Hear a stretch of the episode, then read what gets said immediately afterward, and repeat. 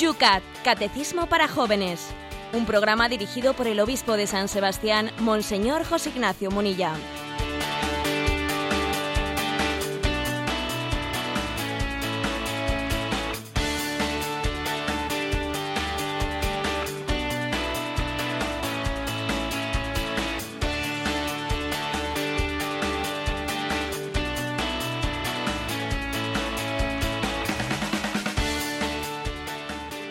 A todos los oyentes de Radio María. Una semana más, un día más, aquí estamos a las 8 de la mañana puntuales, tal como nos decían nuestros compañeros de Segovia. Llega el Yucat, el Catecismo de los Jóvenes es una manera de acercarnos, de llevar la buena noticia, la doctrina de la Iglesia en versión juvenil para todos los que a estas horas de la mañana estáis camino de vuestras clases, camino del trabajo, bueno, y también vamos a acordarnos de quienes no tienen trabajo, bueno, pues una hora de formación, una hora de pasárnoslo bien, una hora de comunicación. Sí, sí, puedes comunicarte con nosotros porque es el programa más interactivo de la radio mundial.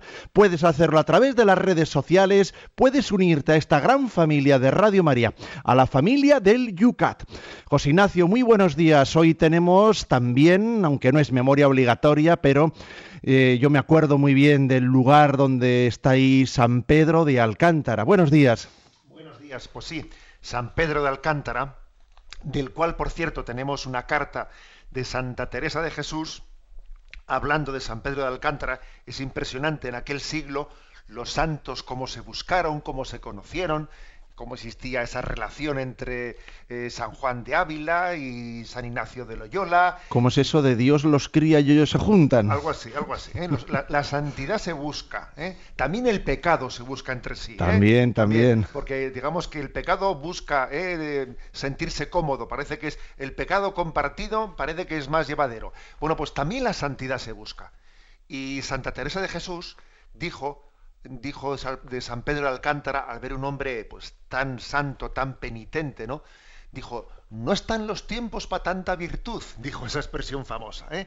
No están los tiempos para tanta virtud, diciendo, madre mía, pero le impresionaba a ella en un siglo de santidad conocer a aquel santo. La verdad es que si quizás hubiésemos conocido a San Pedro de Alcántara en el siglo XXI, no sé qué hubiésemos dicho, ¿eh? no sé qué hubiésemos dicho, pero Santa Teresa de Jesús en aquel siglo dijo aquello, ¿no? Le, le, impactó ver un hombre claramente entregado ¿no? a, la vía, a la vía de la oración y, de la penitencia. Seguro que te acuerdas de esa escalera bajo la cual el hombre en aquel rinconcito penitentemente pasaba las noches. San Pedro de Alcántara, en el pueblo aquel.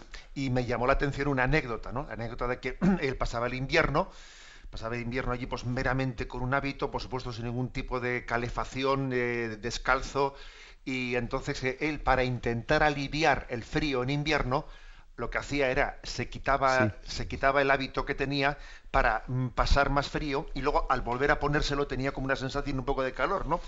Y decía, esa, esa era su, su, su, calefacción, el engañarse un poco para darse luego más, más calor, ¿no? Bueno, pues sí es verdad que estamos en un momento en el que no sabemos lo que es la penitencia, en el que no sabemos lo que es el sacrificio, un momento en el que hemos hecho de nuestra comodidad, de nuestro bienestar, hemos hecho nuestro Dios, ¿eh? nuestro Dios, no sabemos renunciar a nosotros mismos y digo yo, digo yo que San Pedro de Alcántara algo tendrá que decirnos hoy.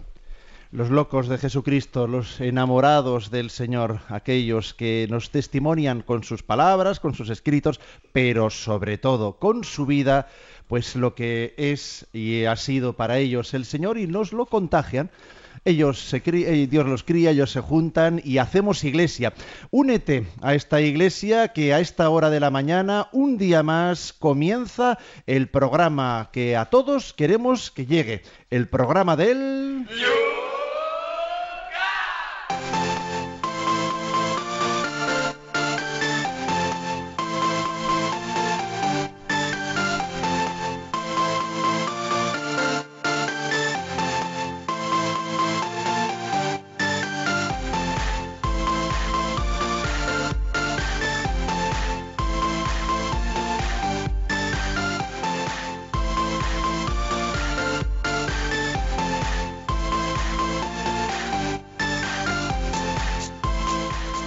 ritmo, con alegría, comenzamos este día.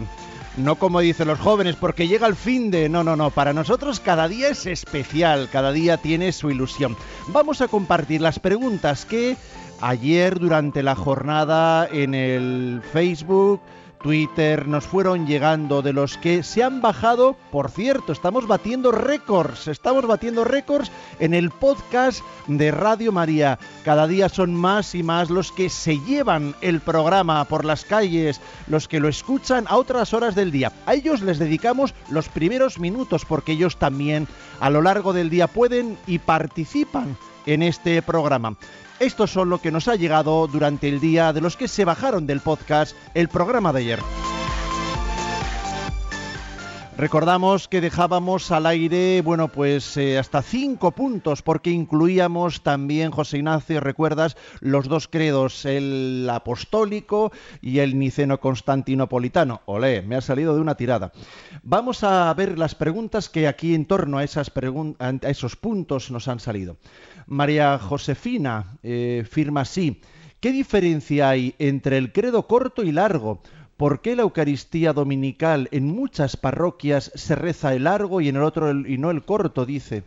Bueno, como explicamos ayer, los credos, los diferentes credos no se derogan eh, el uno al otro. Existen credos que generalmente se han ido explicitando más a lo largo de los siglos el credo más explicitado de todos los que tenemos es el llamado credo de Pablo VI, ¿eh? que fue publicado eh, pues mm, después del Concilio Vaticano II, en un momento también, digamos, de crisis, eh, y la verdad es que es uno de los credos más largos que, existe. Bien, pero aquí a, lo, que vamos, la pregunta del oyente, ¿por qué generalmente en algunas iglesias se suele hacer el credo el largo, el niceno constantinopolitano y no el corto. Bueno, la verdad es que se suelen hacer los dos, ¿eh?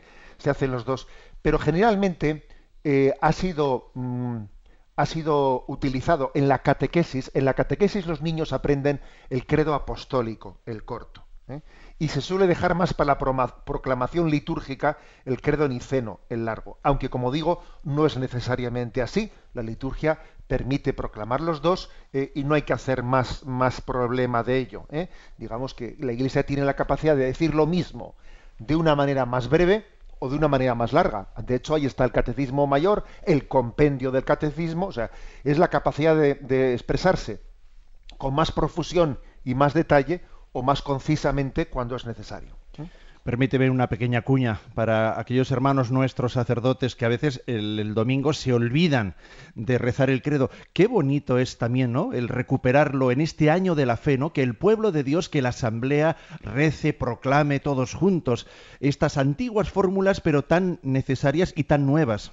Sí, y es una gran ocasión, ¿no? Allí donde se ha perdido la proclamación del credo, recuperarla. Y además, esto nos recuerda que ese famoso adagio ¿eh? que dice lex orandi, lex credendi. Es decir, eso que oramos es lo que creemos. Nosotros, eh, en la tradición católica, eh, lo que el pueblo de Dios ha orado en la asamblea litúrgica ha sido la norma de la fe. Por eso la fe se debilita cuando no se proclama, cuando no se expresa, cuando no se ora, ¿no? Eh, el credo hay que convertirlo en oración. De hecho, nuestros mayores dicen, reza un credo. ¿eh? Es curioso, ¿no? Han hecho del credo como si fuese un Padre Nuestro, ¿eh? que no es lo mismo que un Padre Nuestro, pero se puede utilizar también como una oración, ¿no? Bueno, pues yo diría, no, o sea, fijémonos en nuestros mayores que decían, reza una salve y un credo, como si el credo fuese una oración más. En sí no es una oración más, pero tenemos que hacer de ella una oración, porque al hacer de ella una oración eh, será, la, será un recordatorio de cuál es la norma de nuestra fe. José Martín, la confesión de la fe comienza en el Padre, luego al Hijo y luego al Espíritu Santo, pero humanamente el Espíritu Santo actuó antes en la Virgen María y en el bautismo de Jesús, ¿no? Pregunta. Bueno, yo lo que diría es que aunque comencemos en un orden lógico, diciendo el Padre, el Hijo y el Espíritu Santo. Sin embargo, en el orden real práctico, nosotros, o sea, un servidor y el que, el que escucha y todos, eh, primeramente el Espíritu Santo ha actuado en nosotros para que podamos proclamarle al Padre, al Hijo y luego al Espíritu Santo. Es decir, en el orden práctico, el primer encuentro lo tenemos gracias al Espíritu Santo, que es el que actúa en nosotros. Primero de forma anónima, aunque, aunque no nos demos cuenta, es decir, Cuando uno busca a Dios, aunque él no se dé cuenta, es el Espíritu Santo el que le está atrayendo a Dios. En la práctica, con la primera persona con la que entramos en contacto, en relación, para buscar a Dios Padre es el Espíritu Santo.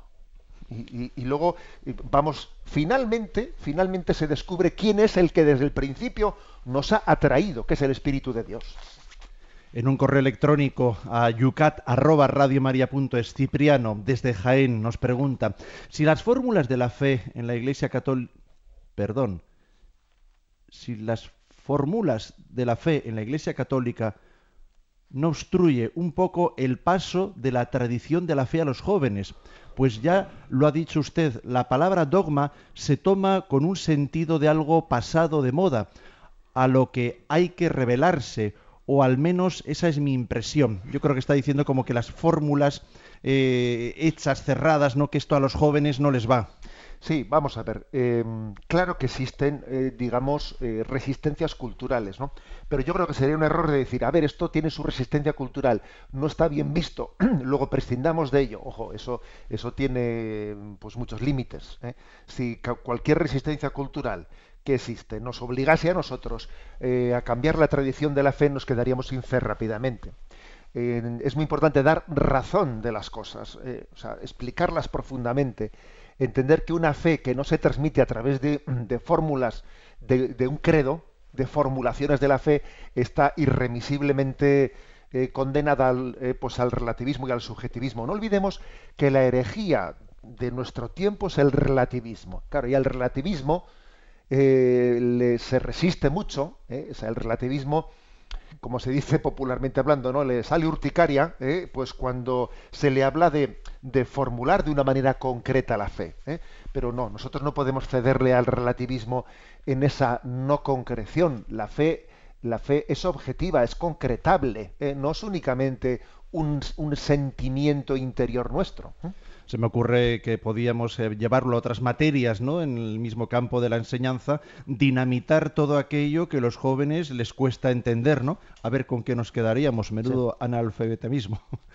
Vamos para adelante. Es Pablo Arias que nos pregunta desde Valencia. ¿Es necesario dar definición a la fe? ¿No sería mejor actuar con fe y creer y vivir el Evangelio, que es el camino para la salvación?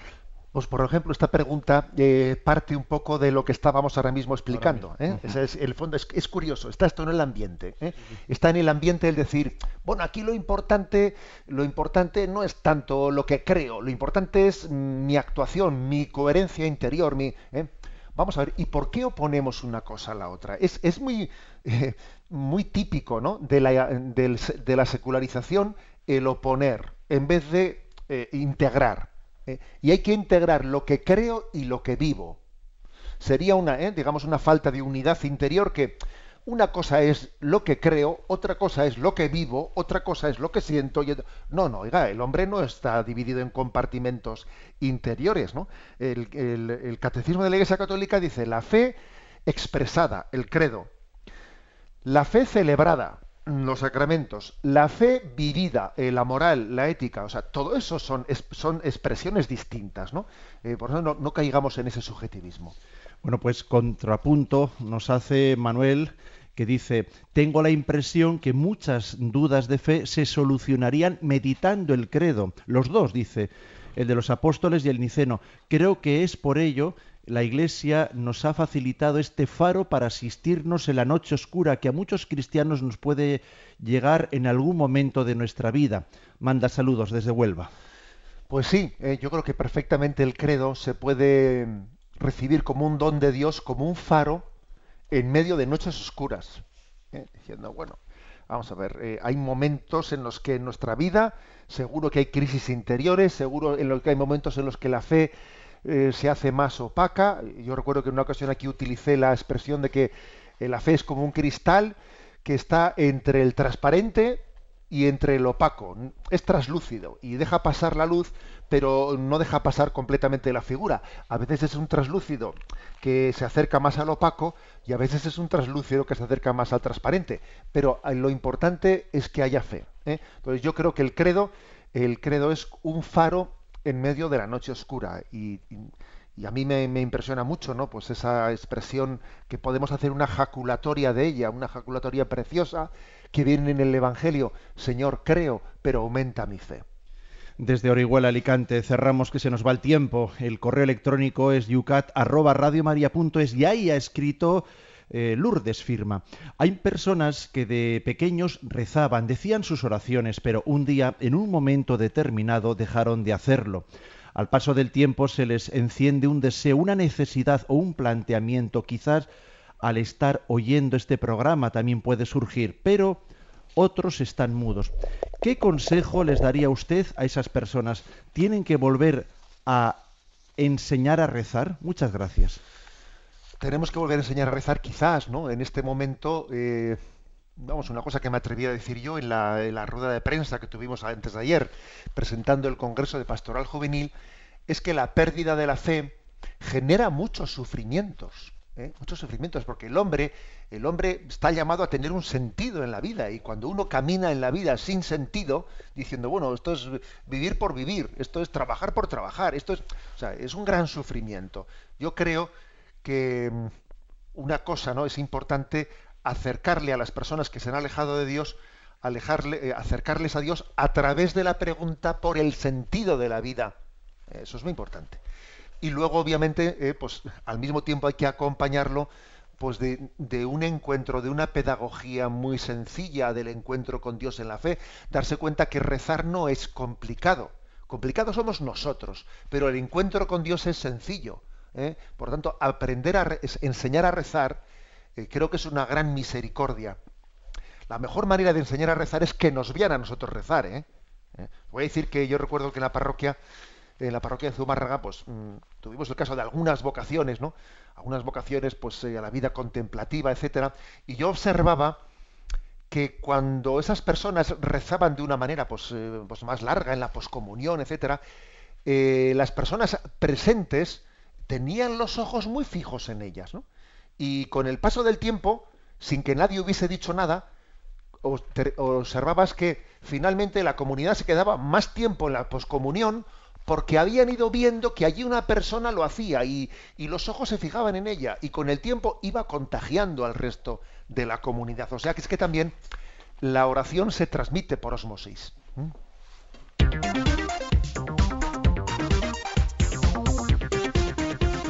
Vamos a ver si a nosotros también se nos contagia. Pero no tenemos tiempo para más. Ya pasan tres minutos de las ocho y cuarto.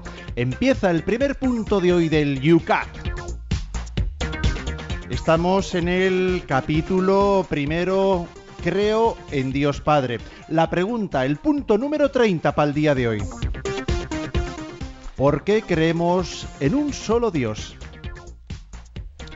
La respuesta es la siguiente. Creemos en un solo Dios porque según el testimonio de la Sagrada Escritura, solo hay un Dios.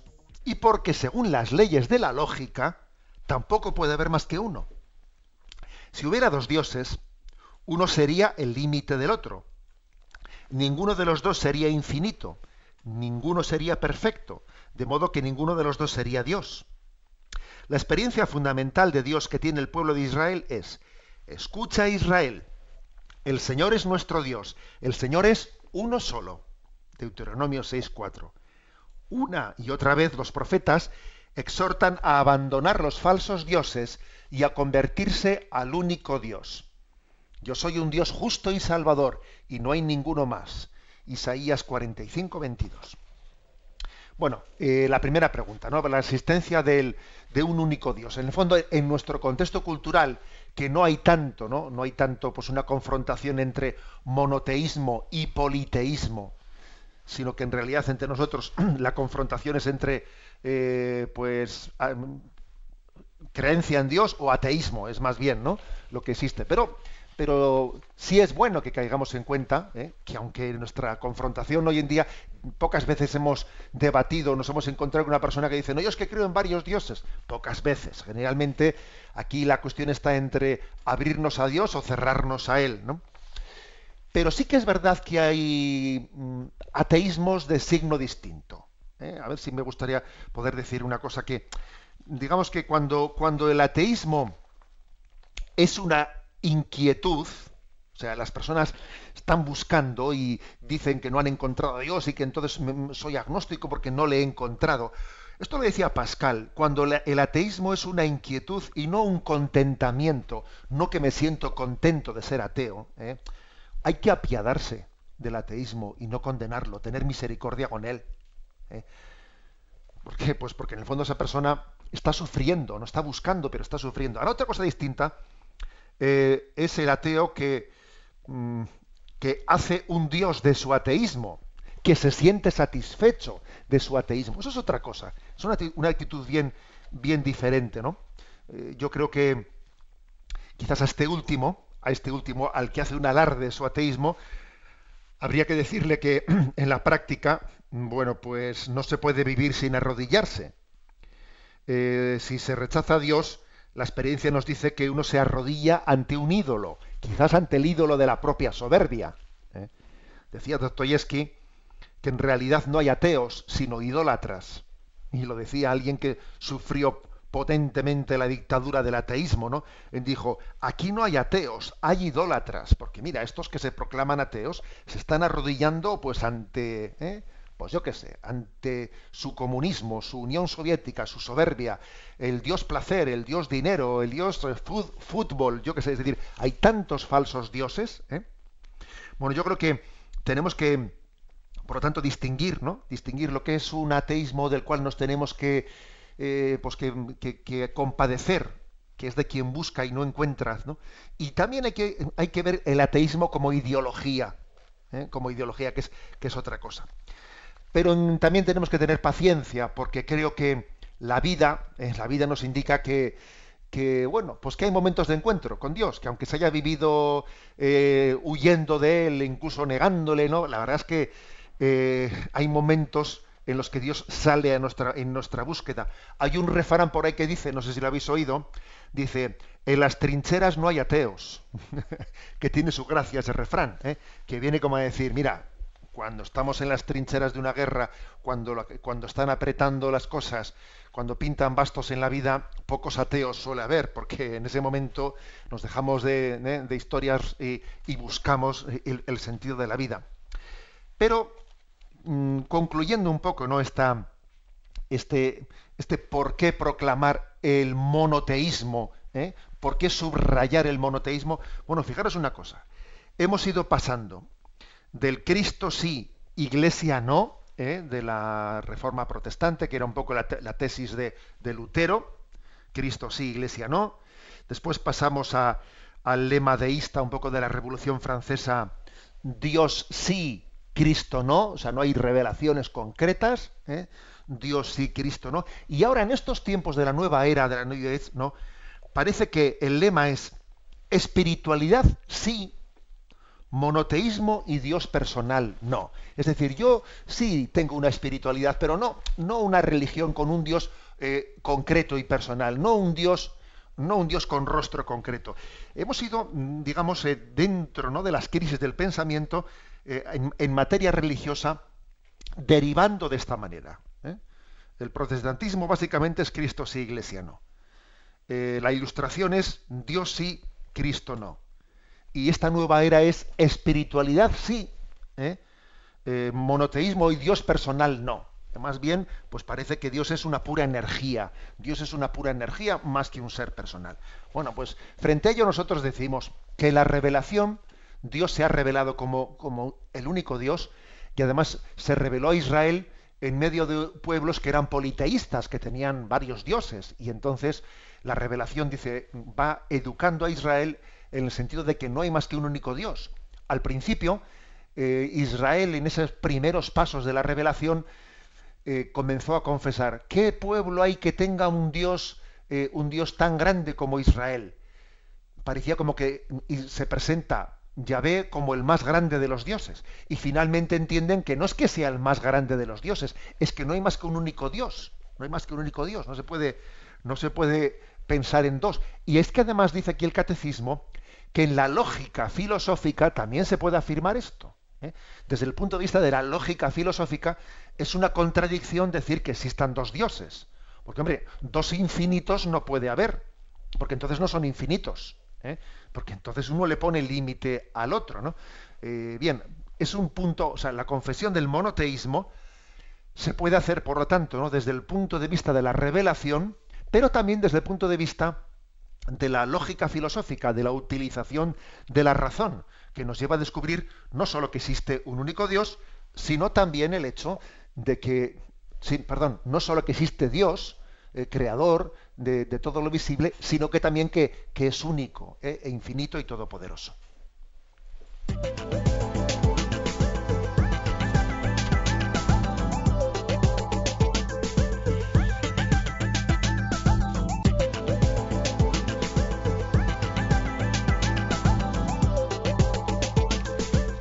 Abrimos, abrimos nuestras redes sociales para que podáis también vosotros participar y preguntar en torno a este punto. Ya desde ayer teníamos en Facebook puesta esta pregunta, también el comentario del Yucat. Podéis ahora mismo hacer también vuestras participaciones en ese punto. También a través del Twitter, arroba obispo munilla, o si preferís el correo electrónico yucat arroba radiomaria.es. Siempre tenemos también la posibilidad, ahí tenemos a nuestros compañeros en el 91 153 85 50. Pero nos vamos al temazo musical mientras que vamos a ver y leer lo que hay por las redes sociales.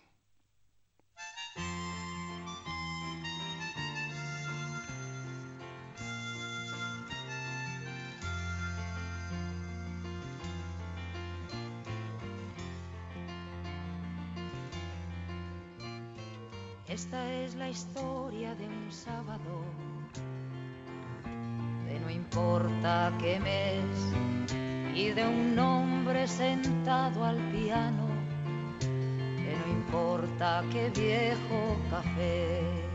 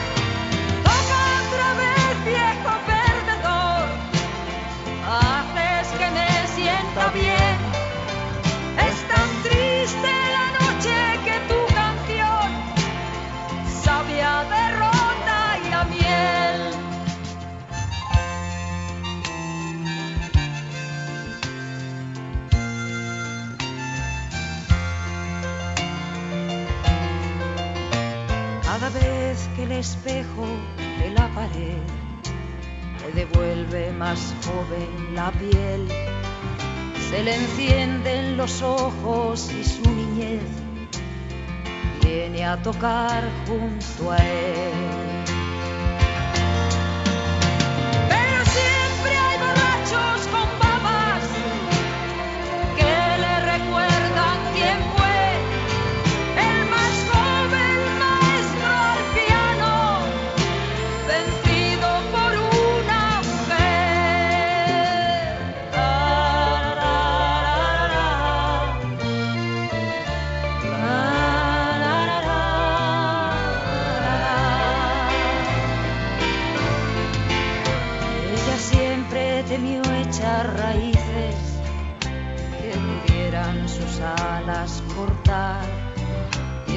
Jaula metida, la vida se le iba y quiso sus fuerzas probar.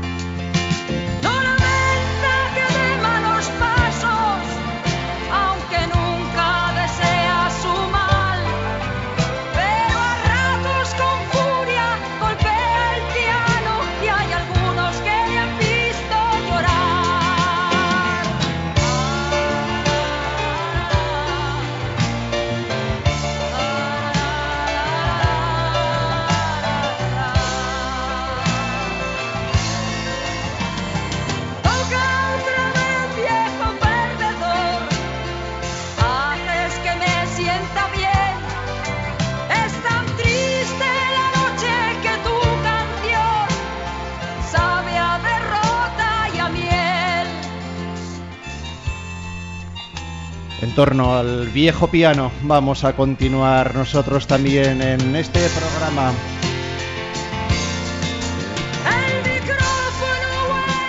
Sintonizas Radio María, 8 y 31 minutos, 7 y 31 minutos para nuestros hermanos de las Islas Canarias. Vamos a las redes sociales, vamos a ver también lo que se dice en este nuestro hoy especial Yucat, en nuestro piano bar. Radio María, el Yucat, el catecismo de los jóvenes. Vamos, José Ignacio, con estas preguntas que ya nos están planteando en el Facebook, sobre todo, donde están más atentos o por lo menos más participativos nuestros oyentes, aunque también se nos unen a la fiesta a través de los mensajes. Vamos a ver, nos hacen, por ejemplo, Ana, estas preguntas el sínodo de los obispos, eh, ¿cómo se eligen los obispos que toman parte allí? Eh, ¿Pueden ir todos los obispos? ¿Deben de ir? ¿Cómo funciona esto? Bueno, en cada... Perdón que tengo aquí yo una necesidad de carraspeo. Vamos a ver. Son problemas del directo. Perdonad. Vamos a ver, en cada conferencia episcopal eh, se hace una elección de los padres sinodales que nos van a representar. Aquí, por ejemplo, pues en España, los padres sinodales que nos representan pues son cuatro, ¿eh? el cardenal de Madrid, el cardenal de, de Barcelona, eh, el arzobispo de Valladolid ¿eh? y el obispo de Almería. Han sido votados por los eh, por los mm, obispos de España. Lo que pasa es que luego también hay otros obispos que tienen el, son, elección directa del Papa y también hay representantes, por cierto es un sínodo ecuménico también, hay representantes de otras confesiones cristianas, eh, pues también de anglicanos, iglesias orientales, etcétera. Eh, pero la mayoría, podríamos decir que una parte pues, muy grande ¿no? de, de los padres sinodales han sido elegidos a través de este sistema, de este sistema eh, en el que las conferencias episcopales han votado, han elegido a sus representantes en el sínodo. ¿Mm?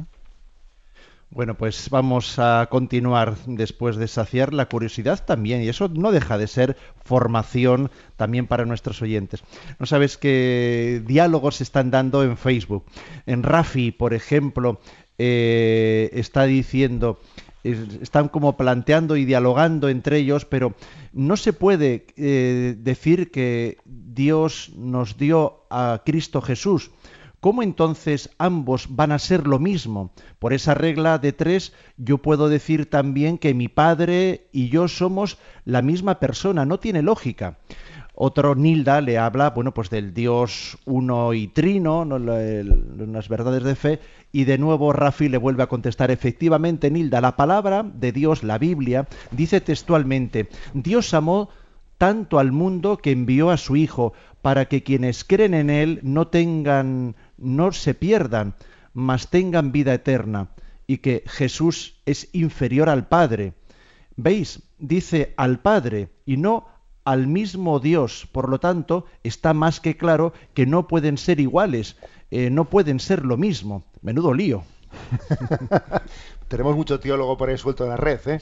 bueno, vamos a ver, yo creo que eh, tenemos que tener paciencia para, para, llegar a las cosas eh, en su momento. Hoy no podemos explicar eh, eh, todo pues, lo, concerniente a la Trinidad, estamos hablando únicamente de, del monoteísmo, pero, pero digámoslo claramente, el hecho de que la fe cristiana confiese al Padre, al Hijo y al Espíritu Santo, siempre hemos dicho que son un solo Dios, tres personas distintas y un solo Dios verdadero. Luego, eso tengámoslo claro como punto de partida.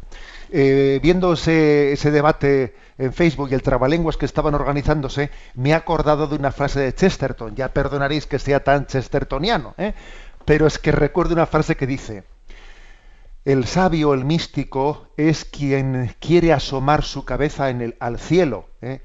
Y el loco es el que quiere meter el cielo en su cabeza, ¿eh? que es un poco distinto. ¿eh? Nosotros vamos a intentar tener la sabiduría humilde cristiana del místico, que dice, a ver si asomo mi cabeza un poco en el cielo. No vamos a decir, voy a pretender meter el cielo en mi cabeza. No, que eso no. Eso es ser loco, no es ser sabio. ¿eh? Y a veces hay un pasito entre lo sublime y lo ridículo, hay un pasito muy fino que hay que intentar no darlo, con perdón de la, de la expresión. Pues sí, ¿eh? Eh, es decir, creemos en un, en un solo Dios verdadero, que al mismo tiempo es un Dios que es familia, es Padre, Hijo y Espíritu Santo. Y claro, esa conjunción de que Dios no es solitario, eh, y, es uno, un único Dios. La, hemos, la, hemos, visto representada pues, en imágenes como ese triángulo, el triángulo ¿no? que tiene los tres vértices, pero que obviamente es una sola figura geométrica. Bueno, pues alguna imagen necesitábamos ¿no? para hablar de un misterio como ese, que es esa imagen del triángulo, pero, pero como digo, hoy nos quedamos en la primera parte, ¿no? en la confesión del monoteísmo eh, pero vamos, claro y contundente, que compartimos con el judaísmo y con el islam, eh, compartimos eh, la, confesión en un solo Dios verdadero. Y luego ya iremos poco a poco. Es el famoso Shema, ¿verdad? Escucha Israel, el Señor es uno, adorarás al Señor tu Dios con todo tu corazón, con toda tu alma, con todo tu ser.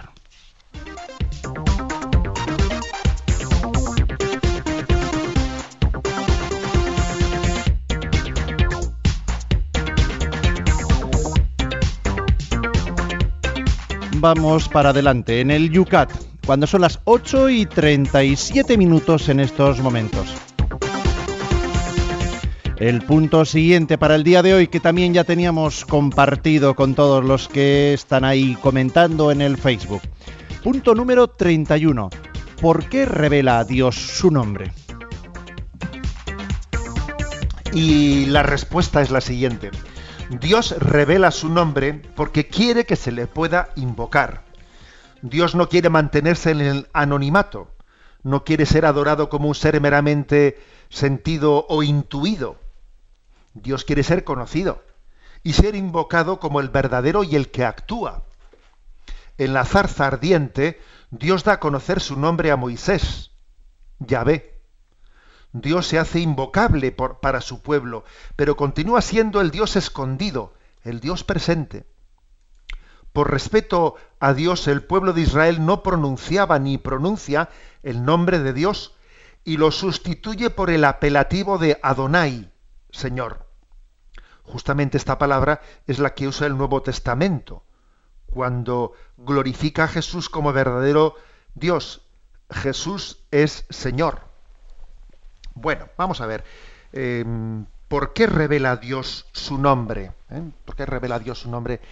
Que por cierto, eh, esta pregunta también ha sido, eh, también nos ha llegado a través de los correos electrónicos de Radio María, una pregunta de María Ángeles que es muy, digamos, em, concreta y, y, ahora vamos a ella, porque resulta que ella tiene noticia, que pues la mujer tiene, se ve que tiene buena fuente de información y dice, ¿Por qué a pesar que desde el Vaticano se ha dicho que en función eh, de los hermanos judíos se evite pronunciar el nombre de Yahvé y en su lugar se haga el nombre del Señor, todavía eh, se le sigue escuchando al obispo Munilla que habla de Yahvé.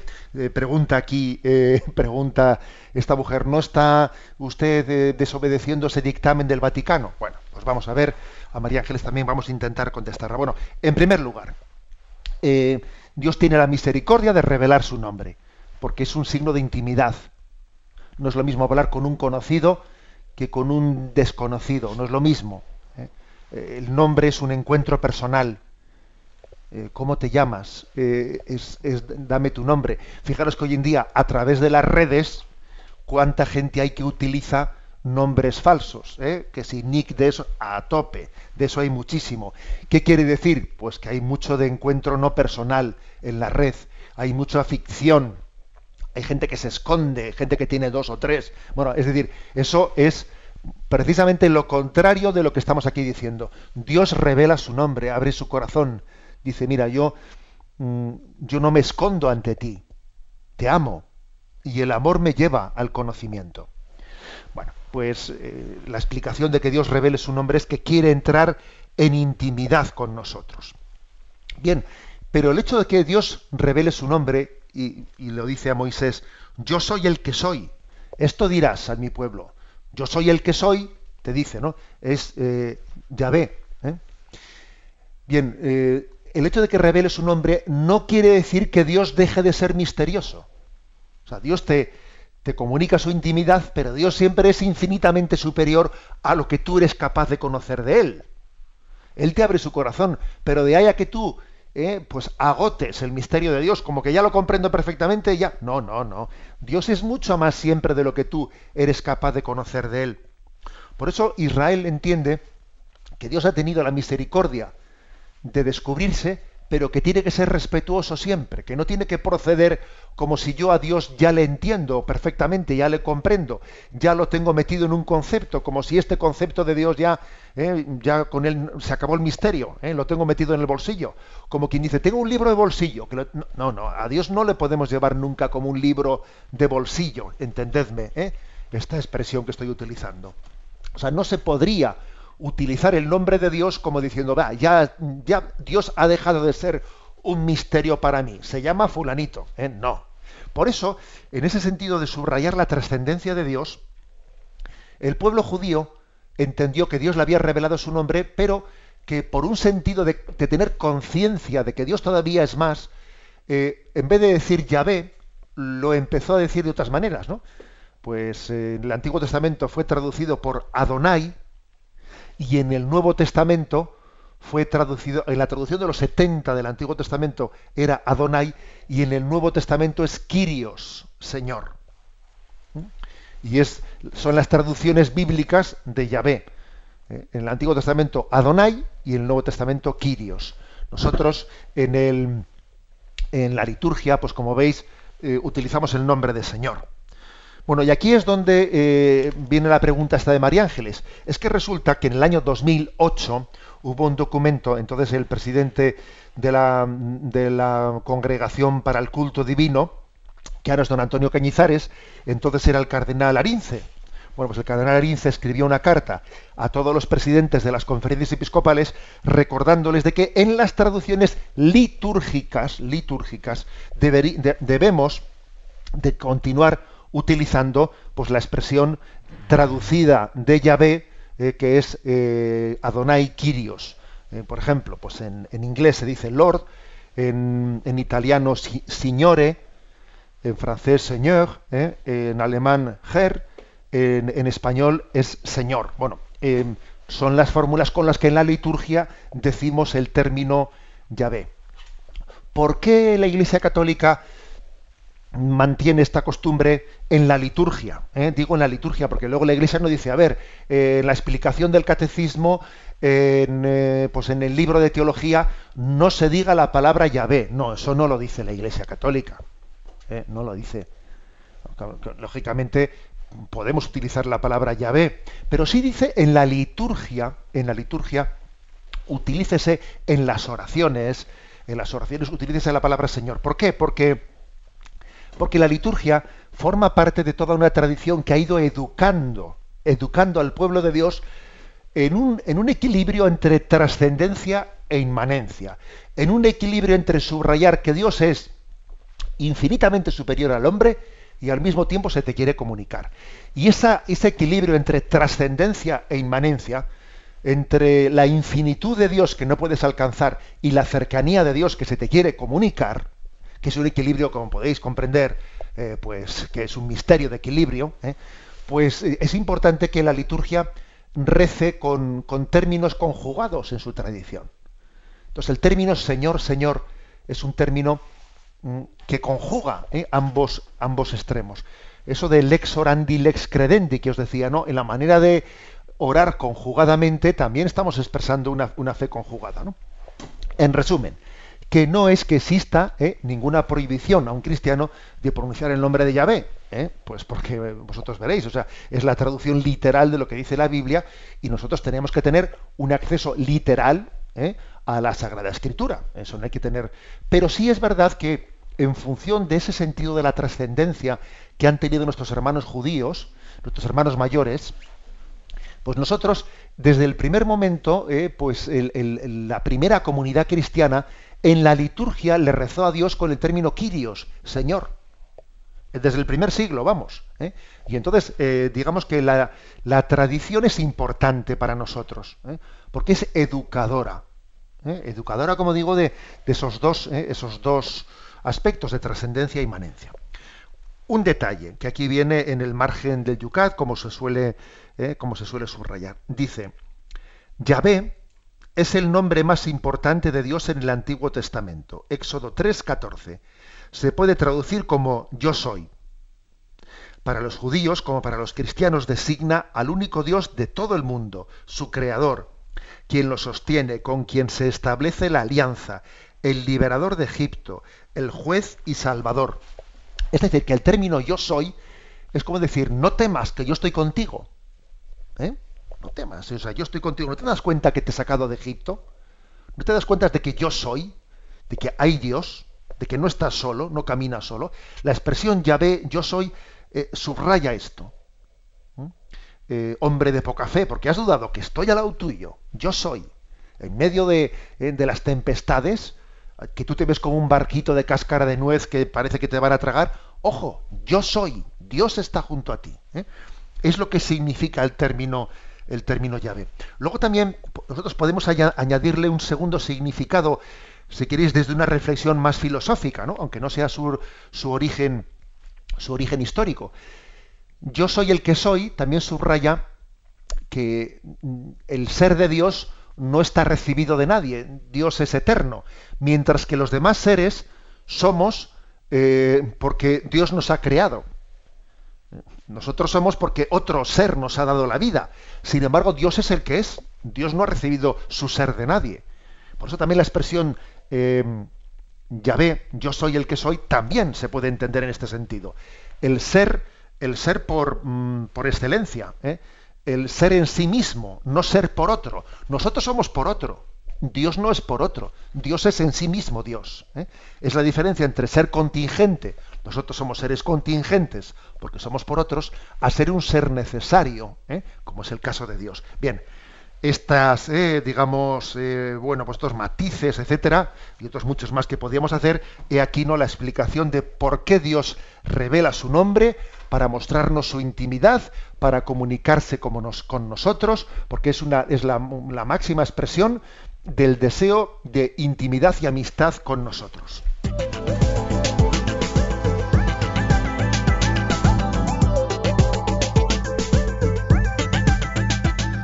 Después de esta explicación del punto número 31, nos vamos a ver qué es lo que están comentando por las redes nuestros oyentes del programa YouCat.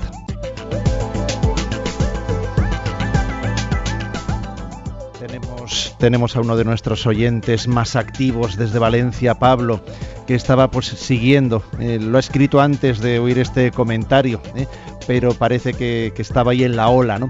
Supongo, dice así supongo que nosotros nos revelamos también a nuestros hijos, les decimos cómo nos llamamos y que somos una familia. Así Dios nos revela su nombre, incluso nos llama hijos. ¿Por qué no llamarle Padre directamente? ¿Por qué le cambiamos el nombre a nuestro gusto? Es correcto ese nombre que damos de Yahvé, de Jehová, él hace, Pablo está como animándonos a dejarle así padre, ¿no? Que es una manera como muy directa y natural también de llamarle. Bueno, me parece que eh, lo importante, como muchas veces me habéis escuchado, es tomar la, eh, la, Sagrada Escritura y la predicación de la Iglesia en su conjunto, ¿no? Y no hacer, ¿eh? no hacer de, de un texto pues, mm, concreto como si fuese el único, etcétera, ¿no? La Sagrada Escritura es una unidad, es verdad que, son libros escritos independientemente, pero luego el Espíritu Santo ha tenido eh, el don de unirlos todos porque los ha inspirado todos y la Iglesia nos lo presenta como eh, la revelación que tiene un itinerario y, tiene también una tradición en la que ha sido en la que ha sido recibida. Es decir, que a Dios hay que llamarle eh, pues de todas las maneras en las que es designado en la Sagrada Escritura. Hay una, devoción antigua, medieval, muy preciosa, muy preciosa, que si queréis buscarla eh, por las redes la vais a encontrar muy fácil con el término los nombres de Jesús, eh, los nombres de Jesús, en la que se hace como una especie de letanías, como las letanías del rosario. Eh. Pues esas letanías del rosario que se dice, pues se le van dando piropos a la Virgen María. Pues eso también existe en los nombres de Jesús, que es ver con todos los nombres con los que a Jesús se le ha designado en el Nuevo Testamento. Y es preciosa. ¿eh? Es preciosa. ¿eh? Primogénito de todas las criaturas, etcétera. Es decir, Eso es bueno hacerlo también en, lo referente a los nombres de Dios, en lo referente a los nombres de Jesús, porque nos da una visión de conjunto y no una visión parcial. Mónica, nuestra compañera Mónica desde Madrid, nos pasa algunas preguntas que también se han hecho en el 91 153 85 50. Al hilo se ve que nuestros oyentes, a través de los informativos de Radio María, están siguiendo la actualidad del sínodo y bueno, pues lo que estamos viviendo ahora en este año de la fe, ¿no? Y José Antonio desde Asturias pregunta si el Concilio Vaticano II prohibió la misa en latín, dice, y si hoy se dice, se celebran esas misas en latín todavía, ¿cómo es posible?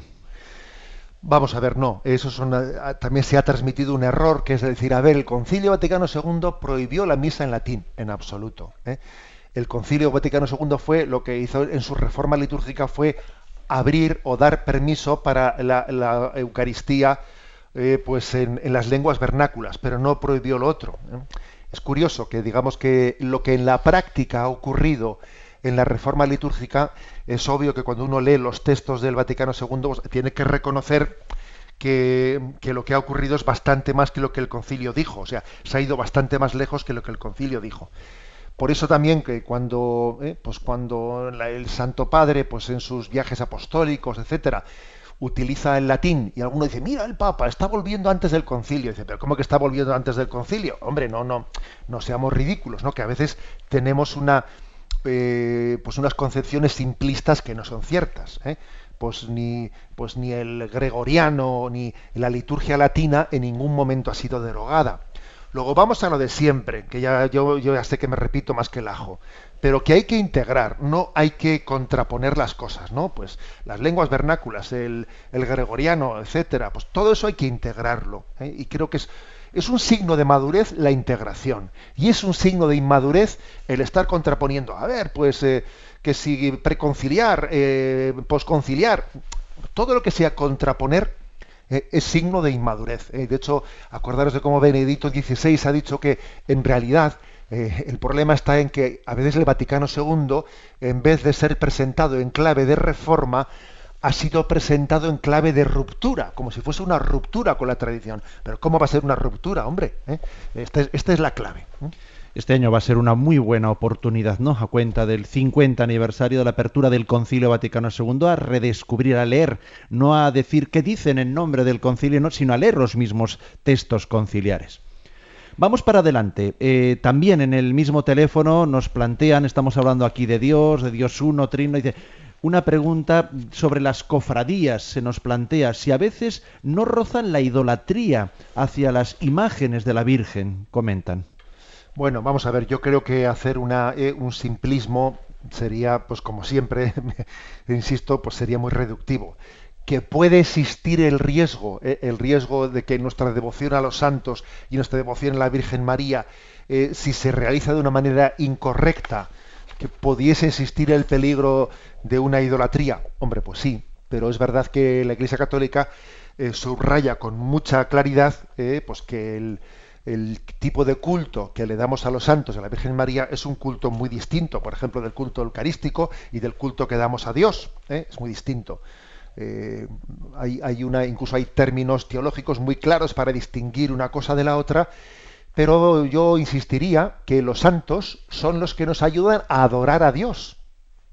O sea que los santos y la Virgen María, lejos de ser ningún obstáculo para la adoración de Dios, son la mejor escuela de cómo adorar al único Dios verdadero en el correo electrónico yucat@radiomaria.es. Lourdes desde Alicante nos dice, nos dice usted Dios, y entre comillas, Dios se nos revela y nos da su nombre, pero no por eso se le conoce.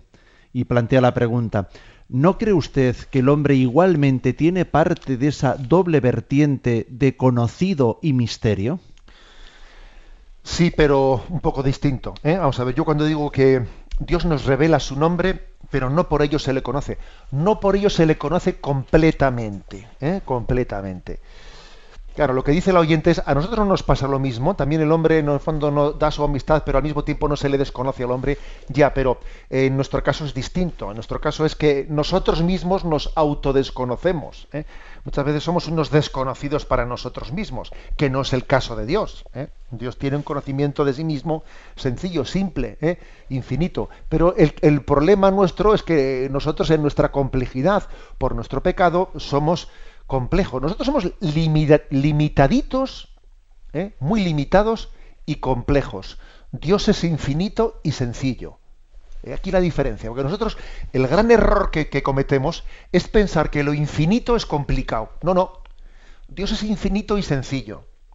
Nosotros somos muy limitados y complicados. ¿eh? O sea, esta es, esta es la, eh, la diferencia entre Dios y nosotros que conviene tener en cuenta siempre y vamos a abordarlo con un comentario que hace en Facebook Conchi, Conchi García, Concepción. Cuando Dios eh, entra en tu corazón y siente su amor y ves que de una forma inexplicable tu vida va cambiando poco a poco y ves cómo actúa en los acontecimientos de tu vida, es imposible no invocarlo, no proclamarlo, no adorarlo, no amarle, no hablar de él al mundo. Solo Dios solo con Dios se es feliz, nos dice Conchi. Bueno, me ha hecho recordar esa expresión, pues algo que yo tenía preparado para el inicio del programa, que luego no me ha dado tiempo de decir, y es que, claro, de, de la fe en el único Dios, de la fe en el monoteísmo, y además un Dios que se revela, que se revela su nombre, de esa fe se deriva una entrega plena del corazón. Si hubiese muchos dioses, uno dice, bueno, pues a ver, vamos a compartir un poco las cosas, ¿no? A este Dios le doy, le doy algo, al otro Dios. Pero si Dios es el único y el infinito y lo es todo, entonces a Dios solo se le puede amar totalmente. Es decir, la totalidad de Dios exige también de nosotros una respuesta lógicamente de totalidad. ¿eh? Decía la Madre Teresa de Calcuta, Jesús es mi Dios, Jesús es mi esposo, Jesús es mi vida, Jesús es mi único amor. Jesús es mi todo. Claro, podemos decir Jesús es mi todo, o Dios es mi todo, porque Jesús es Dios. Podemos decir Jesús es mi todo, pues porque es el único Dios, porque no hay politeísmo, es, un, es, creemos en el único Dios. Por eso, digamos, también estamos llamados a una respuesta de totalidad de amor. ¿eh? Yo me quedo con esta, con esta expresión de la Madre Teresa de Calcuta. Jesús es mi Dios, Jesús es mi esposo, Jesús es mi vida, Jesús es mi único amor, Jesús es mi todo.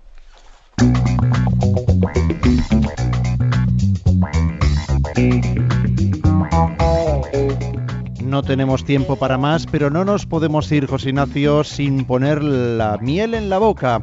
¿Qué tenemos? El lunes que viene, fin de semana, el lunes que viene, ¿qué es lo que vamos a desgranar aquí en el UCAT? Bueno, pues vamos a avanzar y como tenemos también un fin de semana y tenemos un poquito tiempo más, ¿no? Pues en vez de dos puntos vamos a incluir tres. ¿eh? El punto 32, ¿qué quiere decir que Dios es la verdad? El punto 33, ¿qué quiere decir que Dios es amor? Y el punto 34, ¿qué hay que hacer cuando se ha conocido a Dios? Y como saben siempre haciendo referencia y nos ayuda el Yucat a leer también el Catecismo Mayor. Es siempre un gran apoyo y este fin de semana, bueno, pues en nuestra lectura leer el Yucat acompañado siempre del Catecismo de la Iglesia Católica. Terminamos, una bendición para este fin de semana. La bendición de Dios Todopoderoso, Padre, Hijo y Espíritu Santo. Alabado sea Jesucristo.